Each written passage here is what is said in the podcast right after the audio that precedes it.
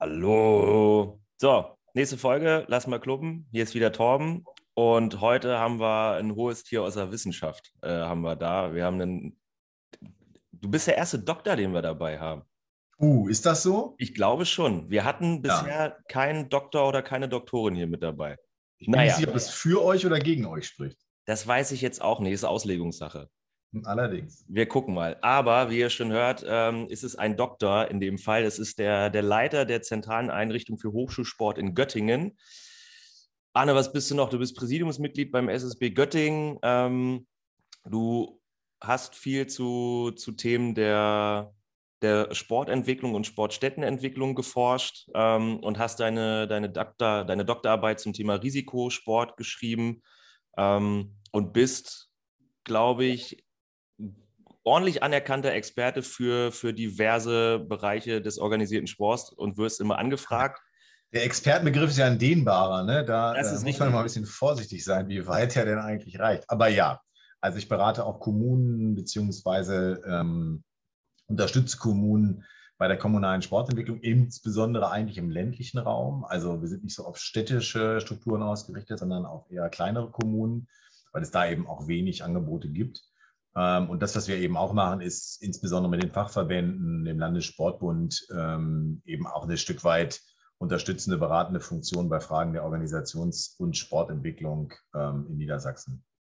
So, Arne Göring ist da. Hallo. Oh, ach ja, richtig. das, genau. ist, das ist gerade eigentlich, ich habe gar nicht den Namen gesagt. Aber so, aber ich würde jetzt ja schon erstmal sagen, dass du doch, äh, also ne, wenn jetzt so, so, so Themen ähm, oder Veranstaltungen des organisierten Sports irgendwie sind oder auch von Kommunen, da wirst du ja schon häufig für angefragt, um mal was zu erzählen, ja. auch aus der wissenschaftlichen Perspektive, warst du ja auch häufig ja. schon beim Freiburger Kreis, um dort zu erzählen, wie ist das aus der wissenschaftlichen Sicht eigentlich. Ähm, und deswegen, also für, sonst bin ich auch immer, ne, so Thema so, so High Society-Experten, da denke ich dann auch immer, da ist der Begriff vielleicht ein bisschen fehl am Platze, aber bei dir würde ich schon sagen, okay. hat, hat das ein bisschen verdient, dass man dich so nennt. Na gut, okay, nehme ich an. Sehr schön. Ähm, Arne, du hast es gerade schon ein bisschen gesagt, du berätst viel Kommunen und Städte zum Thema der, der Sportstättenentwicklung. Also wie, wie öffentlicher Raum aussehen sollte, dass dort irgendwie Sport getrieben werden kann, dass zumindest oder zumindest ein Anreiz geschaffen werden kann. Ähm, magst du einfach mal so ein bisschen erzählen, was da so, was da so der so die Hauptaufgabe ist oder wohingehend ihr beratet, was ihr, wie so der Prozess aussieht überhaupt? Einfach vielleicht um jetzt auch mal also so ein bisschen Leute, die, die das noch nicht so, noch nicht so greifbar haben, jetzt ja. denken, hey, ich arbeite ja zufällig auch irgendwie in der Stadt oder in der Kommune, ich äh, frage mal nach. Also Kommunen und Städte, also ob Städte oder Landkreise, letztlich egal, ob das zu sagen, welche Körperschafts- oder welche Organisationsform das einnimmt, ist letztlich wurscht. Haben wir die Verantwortung für die Sportstätten, also letztlich äh, vor allen Dingen für die Schulen, aber natürlich auch ein Stück weit auf freiwilliger Basis für die Versorgung der Bevölkerung mit Sport- und Bewegungsräumen. Ne, das ist insbesondere die Aufgabe der Kommunen. Also wenn eine Sporthalle irgendwo steht, dann ist die in der Regel durch die Stadt, durch die Kommune ähm, investiert und gebaut worden und sie wird in der Regel auch von der Kommune betrieben. Und natürlich besteht die Frage ähm, immer wieder, und das ist eigentlich ein kontinuierlicher Prozess, der seit, ich sage mal, den 50er Jahren auch in Deutschland auch als ein konzeptioneller Ansatz entwickelt worden ist, nämlich die Frage zu stellen, sind die Facilities, die Infrastrukturen, aber auch die Organisationsformen im Sport noch zukunftsfähig? Ähm, es geht also um die ganz einfache Frage, wie verändert sich Gesellschaft, wie verändern sich die Ansprüche der Bevölkerung, der Menschen in Deutschland an den Sport? An die Bewegung. Und ähm, die Frage, die damit verbunden ist, wie können sich Kommunen auf Veränderungen in diesem gesellschaftlichen ähm, Raum einstellen und insbesondere in ihrem Verantwortungsbereich, jetzt lassen wir bei den Sporträumen bleiben, dort entsprechende Antworten finden. Das ist aber nicht nur unbedingt, deswegen versuche ich das ein bisschen mal auch einzuschränken, nicht nur eine Sportraumfrage, also nicht nur eine Frage, wo steht die schönste Sporthalle und welche braucht man denn da eigentlich, sondern es ist natürlich auch die Frage, was können Kommunen zum Beispiel für die Ehrenamtsunterstützung äh, leisten? Was können sie im Rahmen des freiwilligen Managements, der freiwilligen Begleitung ähm, unterstützen mit einbringen? Ähm, weil das natürlich Dinge sind, die so wie Zahnräder ineinander greifen. Ne? Du kannst noch so schöne Sportstätten haben, wenn du keine Übungsleiter hast oder Übungsleitende hast, die dort Sportkurse ähm, geben, die, mhm. wenn du keine Trainierenden hast, ähm, keine TrainerInnen, die das Ganze anleiten, dann hast du eben auch, brauchst du keine Sportstätten mehr. Insofern versuchen wir genau diese gesellschaftlichen ja, Anpassungsprozess vielleicht auch immer wieder in die Kommune hereinzutragen und gemeinsam mit den Akteurinnen vor Ort zu diskutieren, was braucht es eigentlich jetzt in der spezifischen lokalen Situation, die unterscheiden sich natürlich stark, was braucht es, um zukunftsfähige Kommunen in Bezug auf den Sport ähm, zu gewährleisten, zu garantieren. Genau, aber also du sagst ja schon, im Prinzip sind das ja zwei Ebenen. Ne? Also einmal, wie ist die, wie ist die gesellschaftliche Anforderung, also was wollen die Menschen, ne? genau. wie will ich Sport treiben? Ähm, und dann ist ja aber einmal auch so das Thema organisierter Sport. Also, ne, gut, ich bin hier auch in einem Sportverein. Ähm, glaub, nee, anders gefragt. Glaubst du, dass sich das Verständnis, so wie ihr das jetzt ja macht, so dieses ganzheitliche aus der Wissenschaft, dass das schon in in den Städten, Kommunen und auf der anderen Seite im organisierten Sport angekommen ist. Also dass verstanden wird, dass sich ein, ähm, dass nicht jede von der Jogginggruppe nicht alle zehn Leute bei mir Mitglied sein müssen, sondern es ist erstmal wichtig, dass es überhaupt eine Jogginggruppe gibt und ich mache dazu parallel ein Angebot, ähm, was das Ganze ergänzt, sozusagen. Ja, ich sage mal so, ein Teil der, der, der Beratungsleistung, die wir dort einbringen, ist genau die Sensibilisierung, die Informierung über genau diese Prozesse. Also ein großer Teil letztlich ähm, auch des Erkenntnisprozesses ist es wahrzunehmen, dass das du gerade angedeutet hast, dass also gesellschaftliche Veränderung stattfindet und dass sie natürlich den organisierten Sport ganz massiv trifft. Wir haben in den letzten Jahren immer so ein bisschen die Argumentation gehabt, ähm, dass der organisierte Sport mit, wir haben es immer genannt, das Argument der großen Zahl hausieren geht. Ne? Also ja, Sportvereine haben 27 Millionen Mitglieder und eigentlich läuft es ja auch ganz gut und so. Ne? Also die Mitgliedszahlen waren in den letzten Jahren von Corona mal abgesehen doch relativ stabil. Ähm, das hat allerdings eher Kompensationseffekte, aber das ist vielleicht eine andere Fragestellung, sodass man immer wieder auf, dieses, auf, auf diese große Zahl sich ausgerichtet hat. Dabei hat man so ein bisschen vergessen, dass natürlich sich Veränderungen in der Handlungslogik von Menschen in der Bevölkerung ähm, beobachten lassen, die, und du hast das Beispiel der Jogginggruppe jetzt gerade schon angesprochen, die natürlich im Kern auch so das, den Sport in seiner Grundstruktur trifft. Ähm, und genau deshalb versuchen wir auch einen breiten Teil der Beratungsleistung dahingehend ähm, einzusetzen, dass Menschen beteiligt werden, und zwar sporttreibende Vereine, Schulen, alle Akteurinnen, die auch irgendwie sonst mit Sport und Bewegung zu tun haben. Und in der, in der Grundhaltung, Mensch, lass uns doch mal einen kritischen Blick, eine Reflexion auf uns selbst werfen, sowohl was die Organisation anbelangt, als auch was die Ehrenamtlichen, die Freiwilligen anbelangt, aber eben auch was die Sportstätten, die Sporträume anbelangt, dass wir diese kritische Reflexion, Selbstreflexion aus der lokalen Perspektive initiieren und letztlich versuchen mit Fragestellungen an die Akteurinnen heran, so einen Prozess zu initiieren und dann letztlich auch zu begleiten. Denn das ist eigentlich der, die, Kernessenz. Ne? Also wir müssen, das gilt aber gesellschaftspolitisch, glaube ich, für den organisierten Sport insgesamt, wir müssen einfach zumindest Antworten oder wir müssen zumindest Fragen zulassen und stellen, die uns genau in diese Zukunftsfähigkeit auch ausrichten. Das heißt nicht, dass die Vereine alle Veränderungen mitgehen müssen. Ne? Mir ist immer ganz wichtig, auch deutlich zu machen, Vereine sind Interessensorganisationen, die sich letztlich aus dem Ne, aus der freiwilligen sozusagen aus der, oder sich selbst organisieren, weil sie ein gemeinsames Interesse verfolgen. Wenn das Interesse nicht mehr auf Nachfrage stößt oder auf sozusagen, ja, wenn das nicht mehr aktuell ist, dann muss man sich eben fragen, ist der Verein, hat er noch eine Bedeutung? Ne? Ich sehe das ganz bei vielen Schützenvereinen, gerade im ländlichen Raum ist das natürlich ein veritables Problem, denn hier laufen die Mitglieder weg. So ist eine sehr traditionelle Vorstellung von der Sportart Sportschießen, ähm, die natürlich auch in Sporträumen äh, oder mit bestimmten sporträumlichen Anforderungen verbunden ist. Ähm, und natürlich kann man sagen, Mensch, wenn es keine Menschen mehr gibt, die nicht mehr Sport schießen wollen, dann müssen wir den Verein eben abwickeln, zumachen und gucken, ne, wie man ja. mit der Immobilie umgehen kann. Das heißt aber nicht, dass alle Sportschützen jetzt auf einmal oder alle Sportschießvereine auf einmal ins äh, Bogenschießen gehen müssen, ne? weil ne, sie sind freiwillige Organisationen, keiner kann sie zwingen zu einer solchen Veränderung. Aber sich die Frage zu stellen, was passiert eigentlich in der Zukunft, welche Anforderungen an Sportorganisationen, Sporträume, an Freiwilligenmanagement werden denn zukünftig bestehen? die Frage zu stellen und sie zuzulassen, das ist, glaube ich, der entscheidende Punkt ähm, und der entscheidende Ausgangspunkt für auch die gesamte weitere Diskussion. Ja. Aber wie oft hörst du denn, ne, du sagst ja gerade, also du musst erstmal die Frage zulassen. Und wie oft hörst du denn aber in dieser Beratungsleistung, in diesem Sensibilisierungsprozess, jetzt gerade auch bei ehrenamtlichen Vereinen und bei Vorsitzenden oder Vorsitz, doch, bei Vorsitzenden ist ja schon gegendert. Ähm, wie oft hörst du da diesen glorreichen Satz, ja, nee, das brauchen wir nicht, haben wir schon immer so gemacht? Den hört man total oft, das ist ja der Standardsatz. Ne? Also ja. entweder, das haben wir schon Bullshit-Bingo so kannst du eigentlich schon immer abhaken, bevor du ja, hingehst. Ja. und ich kann das auch verstehen. Natürlich ist, ist die ist Tradition ein ganz wichtiges Element auch der, der organisationalen Beständigkeit, also ne, ständiger Wandel und Veränderung, ähm, bedarf Kompetenzen, mit denen man sozusagen umgehen muss. Und natürlich sind Vereine auch darauf ausgerichtet, quasi aus ihrer eigenen, aus ihrem eigenen Verständnis auch sowas wie eine traditionelle ähm, ja, Entwicklungslinie irgendwie zu verfolgen. Ähm, das ist auch, das ist ein Teil ihrer Identität. Viele Fußballvereine leben davon, dass man sich eben die Geschichte erzählt, dass man in den 70er Jahren den Nachbarverein 5 zu 0 geschlagen hat und dann in die Bezirksliga aufgestiegen ist. Ja. Das ist, ne, ist auch vollkommen Verständnis. Ich kann das vollkommen nachvollziehen und das hat im, im ländlichen Raum sicherlich auch nochmal andere Traditionen als in den, in den Ballungszentren. Was ich in manchen Bereichen, also zumindest aus persönlicher Erfahrung, super zum Kotzen finde, aber das ist ein anderes Thema.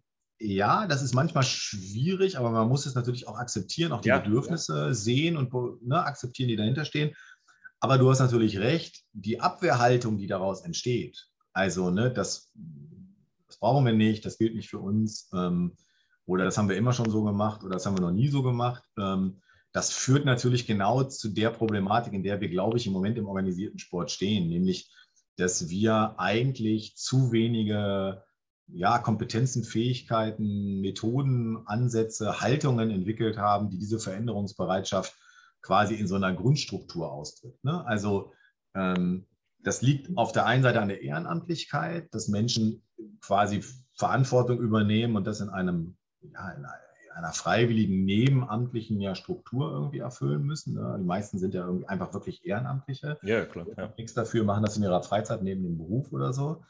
Ähm, und auf der anderen Seite liegt es natürlich eben auch daran, dass ähm, die Veränderungen, denen wir zumindest im Moment begegnen, natürlich für viele auch wenig greifbar sind. Ne? Also die Frage, wie organisieren sich junge Menschen, ähm, ne, Digitalisierung, können wir gleich nochmal darüber sprechen. Ja. Ähm, das ist natürlich etwas, wo man auch vor einem, vor, einem, vor einem Berg an Informationen steht, auch vielleicht in einem Selbstreflexionsprozess auch die richtigen Fragen stellt. Aber natürlich ist es nicht einfach, sich abzuwenden, ich sage mal von Fußball und dem traditionellen Wettkampfsport und zu sagen, wir gehen jetzt mal in den öffentlichen Raum und machen ein Parksportangebot, ne? weil einfach die Grundstruktur, auch die Unsicherheit, die damit verbunden ist, eben eine ganz andere ist. Ähm, und insofern ist unser Auftrag, gerade in den Kommunen, immer auch so das Abwägen ne? zwischen, den, zwischen den traditionellen hm, Strukturen, den Entwicklungslinien, auch den Bedarfen und Bedürfnissen, die dahinter stehen und aber eben der Anforderung, sich auch zukunftsfähig zu machen. Ähm,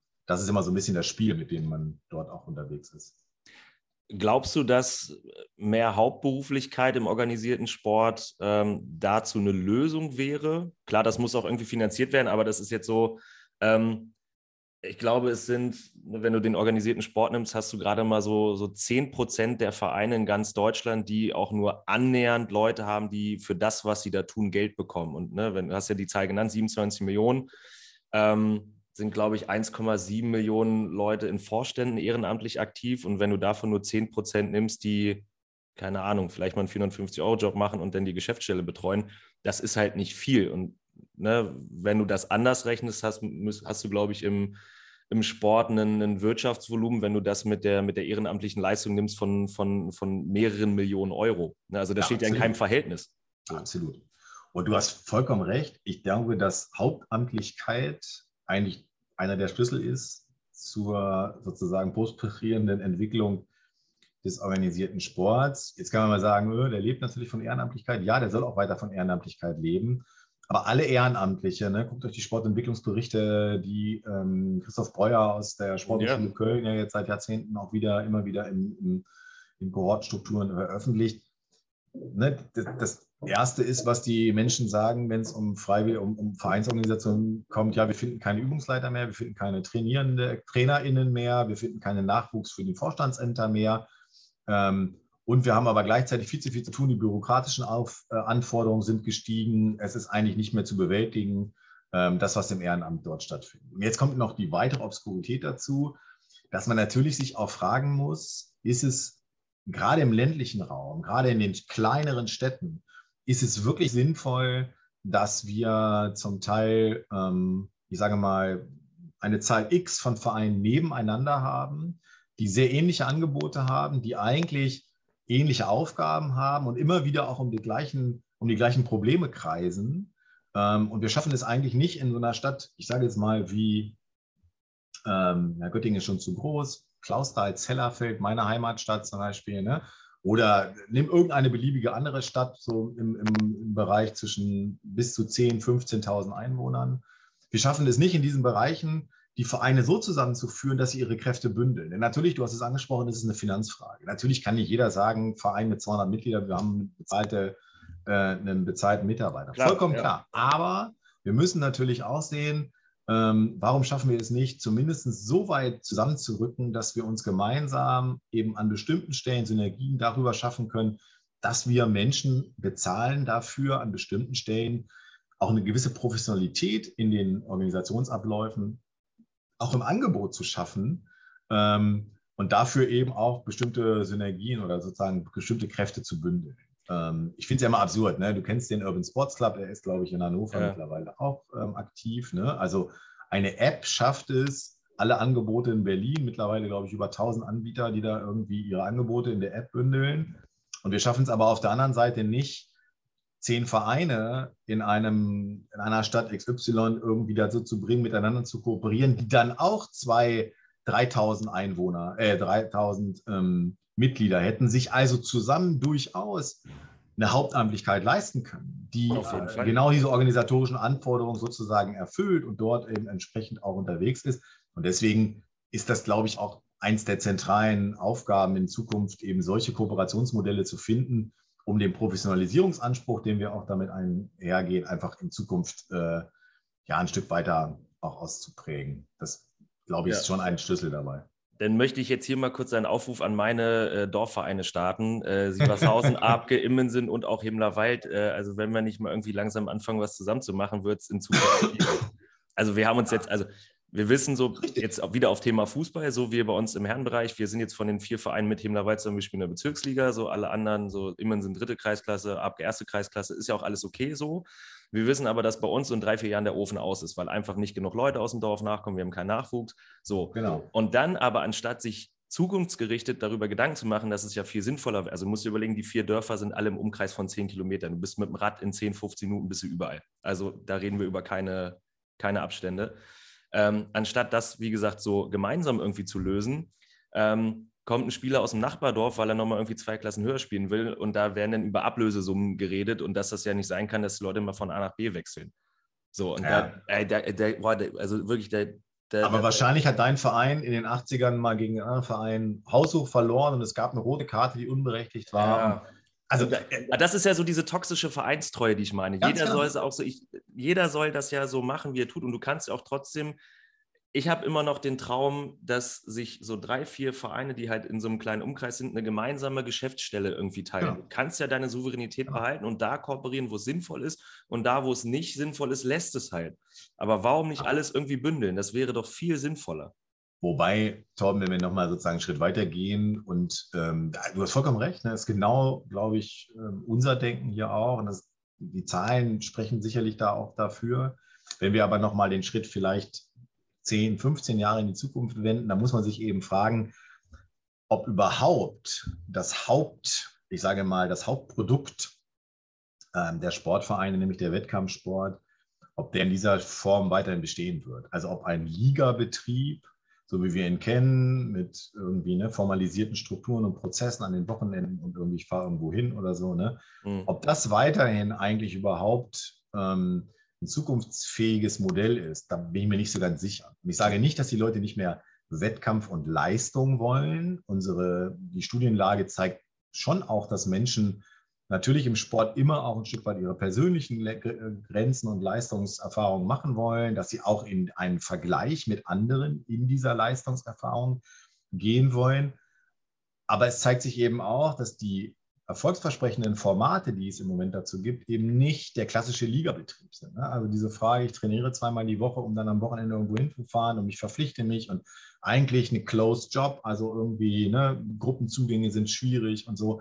Ähm, ich glaube, dass wir uns umgucken werden, dass das in den nächsten Jahren ähm, durchaus nochmal zu Eruptionen kommen wird. Ne? Wir haben die verpflichtende Ganztagsschule, die spätestens 25 ja auch nochmal reinkommt. Also ähm, ich glaube, dass wir grundsätzlich auch über Formate neben den eigentlichen organisatorischen Anforderungen sich näher zusammenzuschließen und das Wort Fusion sicherlich zukünftig auch nochmal ein bisschen stärker in den Mittelpunkt stellen, auch wenn es im Sport immer so ein bisschen kritisch betrachtet wird. Ähm, aber ich glaube, dass wir uns eben auch weitergehend über neue Formate unterhalten müssen. Denn das, was wir im Moment sehen, das ist Corona indiziert, das ist natürlich auch ein Stück weit eine Entwicklung, die sich ganz schleichend langsam fortsetzt, ist eben, dass viele Menschen in den nicht organisierten Sport abwandern. Und das gilt eben mittlerweile auch schon für Kinder und Jugendliche, ähm, wobei da die Vereine natürlich noch stark sind. Aber dass diese Flexibilität, diese Verfügbarkeit von Angeboten, ähm, die ja vielleicht mangelnde Verbindlichkeitsbedürfnisse von Menschen, dass die dazu führen werden, dass wir, glaube ich, in 10, 15 Jahren ein ganz anderes Sportpanorama haben, ähm, als wir das im Moment noch haben. Das betrifft wahrscheinlich nicht den TKH, da sind, glaube ich, genau ne, die, die richtigen Weichen gestellt, dass diese Zukunft positiv wird. Das wird auch den ASC hier in Göttingen nicht treffen, mhm. weil genau diese Rahmenbedingungen schon da sind. Aber das Gros der Vereine in Niedersachsen, das wird das schon treffen. Wenn nämlich sozusagen das eigentlich, der eigentliche Markenkern hm, ein Ligabetrieb, keine Ahnung, im, im Handball, Fußball, wobei Fußball immer noch der Eigenwelt ist, aber Handball, Volleyball oder was auch immer, ne, ja. Leichtathletiktouren, das wird sich massiv verändern. Und die Vereine müssen sich im Klaren darüber sein, dass wenn sie in, ihrer, in ihrem Anspruch auch ein Stück weit ne, ähm, bildungs-, gesundheitspolitische Funktionen in der Kommune zu übernehmen, weiterhin diesen Anspruch auch gewährleisten wollen, dass sie dann auch eben entsprechende Anpassungen in ihrer Programmatik herbeiführen müssen. Und ähm, das wird ein harter Weg. Also ich glaube, dass wir ähm, da erst am Anfang einer Entwicklung sind, die man durchaus ja, beobachten sollte. Lass uns mal so formulieren. So, also lieber ehrenamtlich organisierter Sport, äh, bitte mit zuhören und nicht direkt auf Abwehrhaltung gehen. Das wäre, glaube ich, ganz gut. Weil das muss man auch mal sagen. Mal ein bisschen zu der, unterstreichen, also was, was mir zum Beispiel wichtig ist, ist, dass man auch die Angst davor verliert, äh, überhaupt solche Fragen zu stellen und in so einen Reflexionsprozess einzutreten. Ne? Also viele haben ja das Gefühl, so, oh Gott, wenn ich das Fass aufmache, da komme ich ja nie wieder raus und so, ne? Und irgendwie teuer und wer, ich kann es irgendwie alleine nicht und so. Ich finde, es gibt gute Instrumente. Ne? Der Landessportbund hat ein Beratungskonzept, was, glaube ich, ähm, für diese Prozesse gut geeignet ist. Wir haben mit dem Sportverein 2030 aus dem NTB heraus ja auch ein Konzept, was als Reflexionsgrundlage, als Reflexionsanlass genutzt werden kann. Es ist gar nicht so schwierig, sich die richtigen Fragen zu stellen und auch zu Antworten zu kommen. Ich glaube, man muss es dann irgendwann einfach nur mal machen. Ja, auf jeden Fall. Ja, und das muss. Ne? Also, damit deine ehrenamtlichen Vereine jetzt nicht denken, oh, das schaffe ich alles nicht. Nein, das nein, nein. von mir, ne? Der TKH, der kann ja immer gut reden, aber es ist gar nicht so schwierig, wie man denkt. Nee, nee, genau. Nee, also ich, wie gesagt, ich komme ja ne, vom Dorf und auch mit ehrenamtlichen, ja. mit ehrenamtlichen Vereinen und da ist dann auch, also ich habe ja auch meine, meine Masterarbeit auch über Digitalisierung im organisierten Sport geschrieben ähm, und habe dann auch mal so gesagt, ne, also viele haben immer so viel Angst vor diesem Begriff Digitalisierung, dass das halt so, so dolle ist und so, so krass ist. Ja, ist es auch irgendwo, aber der, der Einstieg dahin ist eigentlich gar nicht so wild. Also ne, man muss ja erstmal nur genau. drüber sprechen und einfach mal sagen, pass auf, Digitalisierung ja. ist jetzt nicht, wir haben einen Computer irgendwo stehen, der, äh, also ein Supercomputer, der einfach alles macht und wir sind total, total hinfällig. Das ist es ja nicht. Nee. Wir reden ja einfach nur über gewisse, gewisse Strukturveränderungen, die aber im Nachgang mittel- und langfristig uns so viel Zeit freischaufeln, dass wir uns wieder um das kümmern können, was wir eigentlich tun wollen. Ganz und das klar. ist ja den Verein proaktiv gestalten, Dinge machen, die uns Spaß machen. Ne? Und da ist ja dann auch, da wird ja dann auch wieder Ehrenamt äh, attraktiv. Ne? Wenn ich das Ganz machen genau. kann, worauf ich Bock habe. Dazu Absolut. muss ich jetzt aber einfach Dinge machen. Und da ist ja auch, ähm, Niki Fitzner hat ja auch bei, bei dir seine Masterarbeit geschrieben, auch zum ja. Thema Digitalisierung äh, im Sport und hat das ja mit, mit Interviews gemacht und, äh, und hat, ähm, ja, war dazu ja auch mit dir in eng, im, im engen Austausch. Das heißt, das Themenfeld ist ja für dich sowieso, also jetzt nicht nur durch Niki, aber ist ja auch grundsätzlich für dich jetzt kein unbeschriebenes Blatt. Ähm, was würdest du denn jetzt, wir machen mal ein kleines Rollenspiel. Also ich bin jetzt äh, 75 Jahre alt, ähm, habe meinen ehrenamtlichen Verein, der seit äh, 180 Jahren wunderbar läuft ähm, und habe aber wahnsinnig Schiss vor der Digitalisierung. Was würdest du mir denn jetzt so in, in zwei, drei Sätzen sagen, dass meine Angst eigentlich total ja, sie ist erstmal da, muss man anerkennen, aber warum sie eigentlich faktisch unbegründet ist. Naja, also grundsätzlich glaube ich, dass man bei den Vereinen zum Thema Digitalisierung immer natürlich auch zwei Seiten der Medaille hat. Ne? Das eine ist eine gesellschaftliche Veränderung, die mit Digitalisierung einhergeht. Und im Kern ist es natürlich die Grundanforderung, ähm, dass Menschen ihre Lebenswelten über digitale Tools, über digitale Strukturen organisieren. Ne? Also das gilt jetzt für die junge Generation genauso mittlerweile wie für die ältere.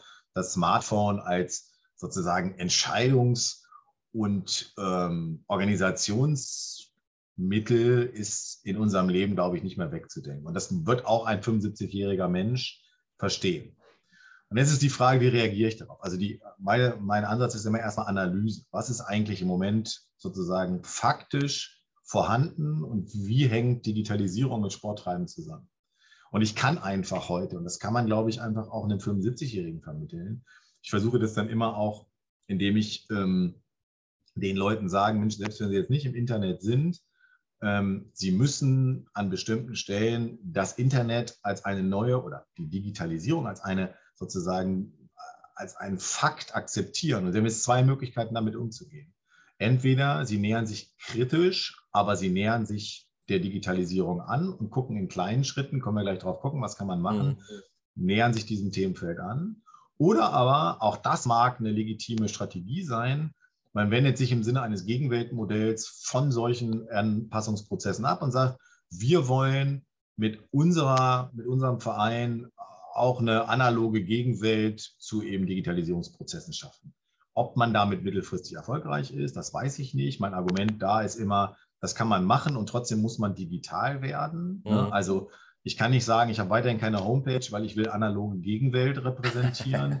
Ähm, sondern ganz im Gegenteil. Ne? Also wenn ich eigentlich in dieser Welt existieren will und auch gegenwelt, gegenweltliche sozusagen Angebote schaffen will, im Sinne von bei uns ist die Gemeinschaft und die Kommunikation und das Miteinander irgendwie so mhm. wichtig und so, alles richtig, dann muss ich gerade Digitalisierungstools einsetzen, um das eigentlich zu forcieren. Dem 75-Jährigen würde ich auf jeden Fall sagen, es ist gar nicht so schwierig, denn Digitalisierung äh, bedarf an, an erster Stelle eigentlich nur einer neuen Grundhaltung nämlich einer neuen Grundhaltung, einem neuen Grundverständnis, dass Sachen in ihrer Verfügbarkeit, in ihrer, in ihrer sozusagen, in ihrem Handling, in ihrer Usability sich verändern und dass Vereine sich dem nicht entziehen können. Wir können nicht sagen, wir gucken Netflix, YouTube, ähm, wir organisieren uns im Netz unsere Tickets. Ne? Also alles ist heute frei verfügbar, Mobilität, alles ist über digitale Tools sozusagen verfügbar. Aber wenn ich bei einem Sportverein mitmachen will, dann muss ich mir erstmal die Telefonnummer mühsam raussuchen, muss gucken, wo ist überhaupt ein Angebot und muss da irgendwie zehnmal hinterher telefonieren. Das wird nicht mehr funktionieren. Das ist nicht mehr Lebensrealität von Menschen in unserer Gesellschaft. Und deswegen denke ich, man muss an bestimmten Stellen erstmal nur die Haltung ändern und verstehen, was Digitalisierung mit Menschen macht. Und dann kann ich anfangen, sozusagen darauf Maßnahmen abzuleiten. Das heißt ja nicht, ich brauche nicht immer eine eigene Vereins-App, so, ne? aber ich mhm. muss zumindest gucken, wie kann ich mit einfachen Mitteln, ähm, die die Digitalisierung mit sich bringt, eben dieser Haltung entgegentreten und entweder dafür Angebote schaffen oder zumindest ganz bewusst auch Gegenaktivitäten äh, im Sinne einer sozialen Konnektivität irgendwie schaffen. Aber das heißt auch digitalisierte Tools mit einzusetzen.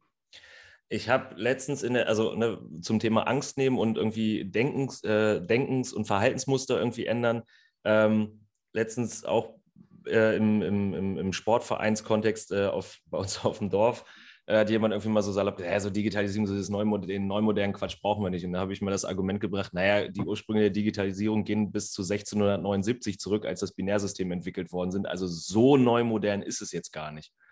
Naja, wie jetzt? Ich sage, da wurde das Binärsystem entwickelt. Also da muss man, also das ist jetzt nicht irgendwie, da ist nicht jemand mit, oder Bill Gates, um jetzt mal wieder die Hassfigur aller Verschwörungstheoretiker auf die, auf die Agenda zu schmeißen. Er ist ja nicht vor 30, 40 Jahren um die Ecke gekommen und hat gesagt, ich habe da was, sondern das geht ja ganz weit zurück und das ist ja, ne, und das ist ja das, was, was die Leute verstehen müssen. Digitalisierung ist ja an sich ein Prozess, der ja einfach erstmal nur losgehen muss. Wo der hingeht, ist ja erstmal vollkommen egal. Also das kannst du ja für dich so anpassen, wie du es brauchst. Und so wie du sagst, nicht jeder Verein braucht irgendwie eine App, aber den, ich sag mal, das Sportprogramm des Vereins jetzt irgendwo nur im Dorf an der Laterne zu hängen mit einem kleinen Zettel ist ja halt auch nicht irgendwie sehr zukunftsfähig. Also ja, und ich würde noch ergänzt dazu sagen, ne, das eine ist sozusagen Digitalisierung als eine technische Entwicklung, die ist ne, vollkommen richtig, die ist im Gange, die wird auch nicht, das Internet wird nicht wieder weggehen. Nee. Ähm, das andere ist aber eine gesellschaftspolitische Entwicklung. Und ein Verein muss eben parallel dazu zu den sozusagen Instrumenten der Kommunikation oder der Organisation, die die Digitalisierung mit sich bringt, eben auch verstehen, dass sich auch die Ansprüche an das Sporttreiben selber verändern. Junge Menschen, ne, wir haben es hier mit Studierenden zu tun, das ist vielleicht eine besondere Zielgruppe, eine besondere Lebensform. Und trotzdem, wenn wir uns die Zahlen angucken, die zumindest jenseits des Kindesalters erhoben werden, also ich sage mal so ab 11, 12, wenn wir auf die Zahlen gucken und gucken, wohin entwickeln sich eigentlich Sportbedürfnisse,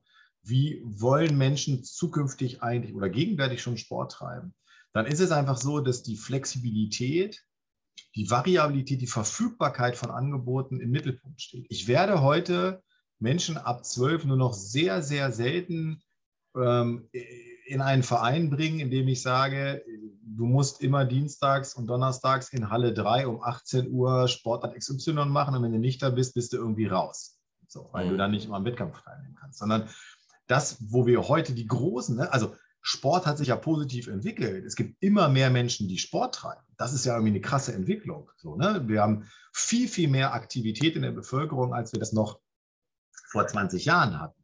Zumindest was Sporttreiben anbelangt. Alltagsbewegung ist ein bisschen was anderes, aber Sporttreiben. Aber dieses Sporttreiben, also die, der Erfolgs, die Erfolgsgeschichte des Sporttreibens, die bildet sich eben nicht in den Vereinen ab, auch in den letzten 20 Jahren nicht. Die bildet sich ab im informellen Sport, in den Fitnessstudios, in den Kletterhallen, in den kommerziellen Kampfsportstudios, in Urban Sports Clubs. Ähm, ne? Das ist die große Erfolgsgeschichte und das ist die große Erfolgsgeschichte nicht, weil das Produkt, die Sportart, die dahinter steht, so attraktiv wäre, sondern die Erfolgsgeschichte hinter den Fitnessstudios, hinter den Kletterhallen, hinter all diesen Organisationsformen ist, dass sie das, dass sie das Sportangebot in einer neuen sozusagen Struktur anbieten, mhm. nämlich freie Verfügbarkeit, wenig soziale Verbindlichkeiten. Ich brauche nicht mehr elf Leute, um klettern zu gehen. Ich brauche zwei, beim Boulder nur noch eins. Warum schießen diese Boulderhallen überall aus dem Boden? Ja. Na klar, es macht das Spaß und ist eine schöne Sportart, aber eben auch, weil sie eben in ihren Zugangsvoraussetzungen, in ihren Notwendigkeiten so viel Verfügbarkeit, so viel Variabilität anbietet. Es ist doch obskur, dass ich weiß nicht, wie viele jetzt beim Hannover-Marathon dabei sind, aber wahrscheinlich 20.000 Leute oder so, keine mhm. Ahnung. Ne, in Berlin sind es irgendwie 50 oder so, 1000 Leute, dass so viele Menschen quasi freiwillig, selbstbestimmt auf einen Wettkampf hin trainieren, dass wir es aber nicht mehr hinkriegen, Leichtathletik-Wettkämpfe zu organisieren, in denen auf einer Bahn sozusagen nach den traditionellen Formen sozusagen des Sports gelaufen wird. Ja. Oder du kennst bei uns die Uniliga. Ne? Wir, wir ja. schaffen es nicht, wir schaffen es an der Uni nicht, Studierende dazu zu kriegen, in den klassischen Strukturen des organisierten traditionellen Sports sich auf eine deutsche Hochschulmeisterschaft Fußball vorzubereiten und zu sagen, Mensch, ne, also jetzt trainieren wir mal ein Semester lang und regelmäßig und so und dann geht es sozusagen los, sondern wenn wir eine Uniliga machen und man kann da irgendwie so ein bisschen irgendwie frei flottierend mit ein bisschen Bier trinken ähm, hinterher sozusagen ähm, am Wettkampfgeschehen teilnehmen, dann kommen auf einmal 1000 Leute jeden Mittwoch. Und diese Diskrepanz zwischen quasi der Veränderung der Gesellschaft, auch in Bezug auf die Sportangebote, die Formate, die dort stattfinden und den Organisationsformen, die dahinter stehen, ähm, ich glaube, das Verständnis müssen wir noch weitgehend in die, in die Sportorganisation hineinkriegen. Und zwar in alle Organisationsstrukturen, sowohl was Fachverbände anbelangt, als auch den Landessportbund, als aber eben klar auch in die Sportvereine, ne? gerade in dem, in ja. Bereich.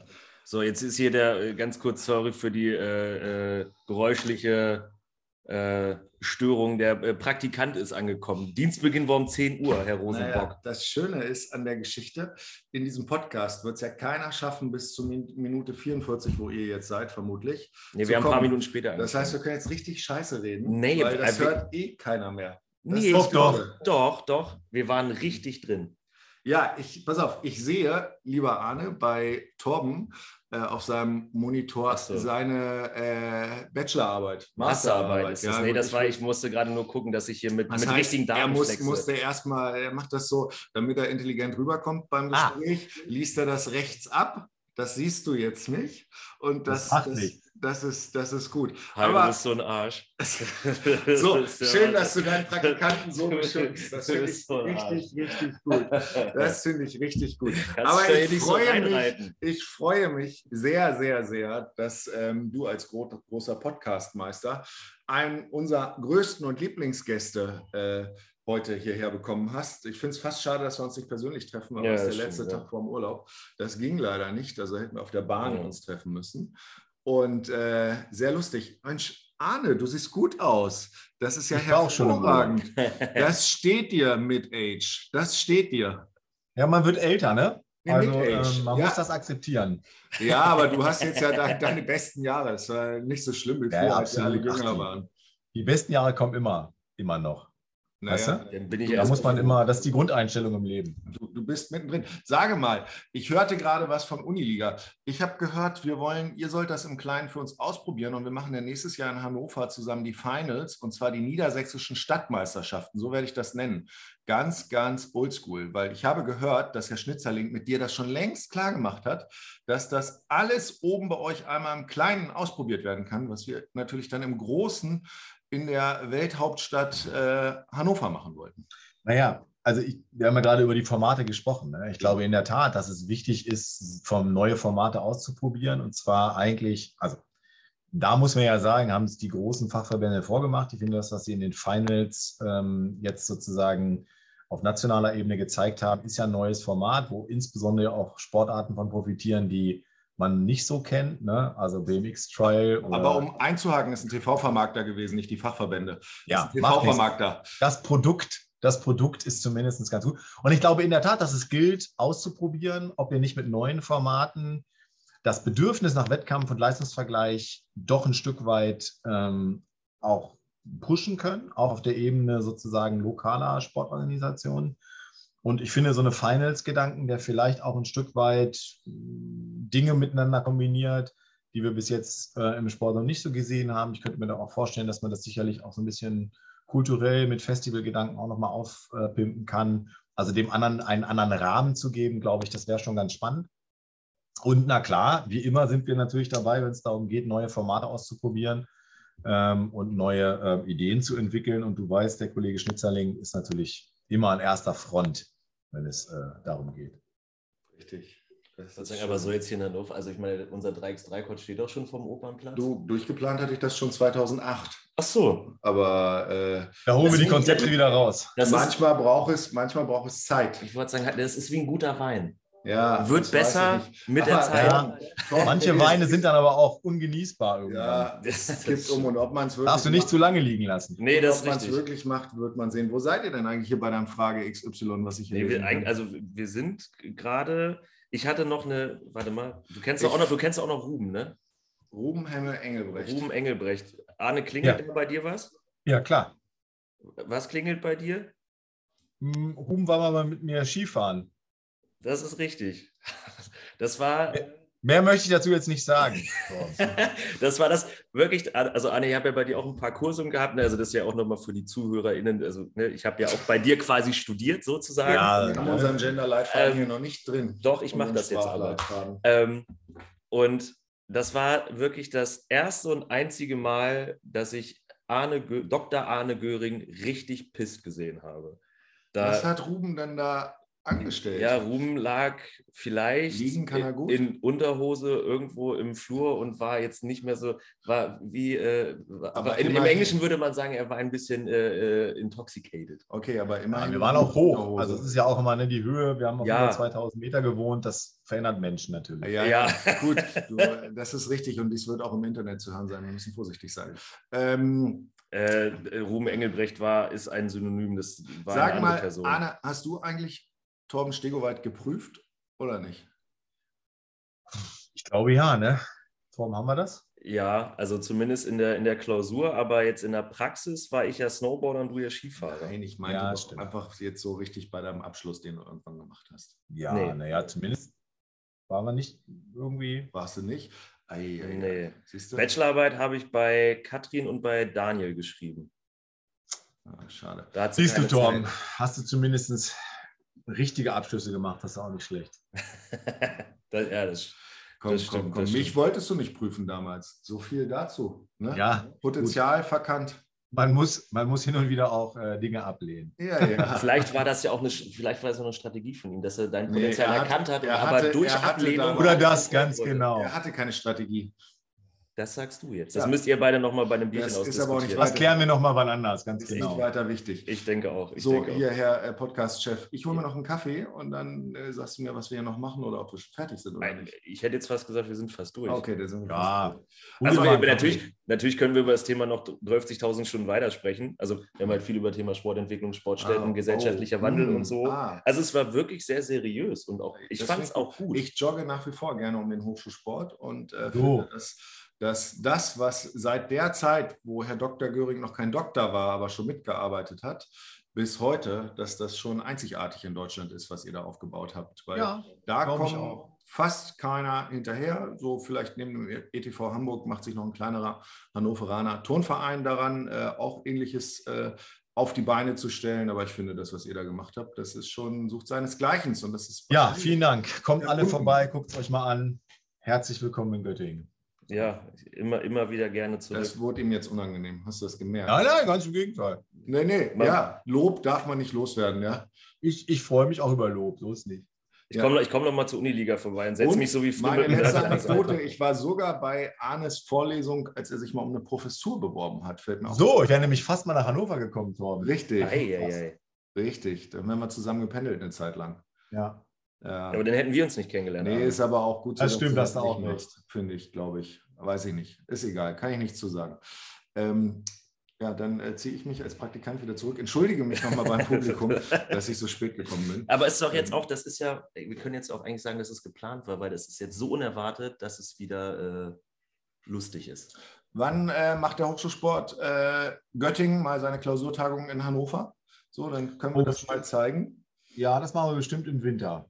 Ja, da seid ihr herzlich Mal eingeladen. wieder eine machen. um das, um das auszusprechen, ihr wäret herzlich auch bei uns eingeladen, vorbeizukommen. Sehr gut. Weil ihr so Das viel machen wir, Hajo. Da komme ich drauf zurück. Für viele Leute, mindestens 15 Ex-Göttinger Sportstudenten arbeiten hier sogar noch aktiv. Ja, wollte ich gerade sagen. Es ist ein Ja. äh, Familientreffen. Das So, so ein äh, TKH ist ein bisschen ein Sammelbecken für Leute, die mal in Göttingen waren. Ja, Das genau. ist ganz gut. So.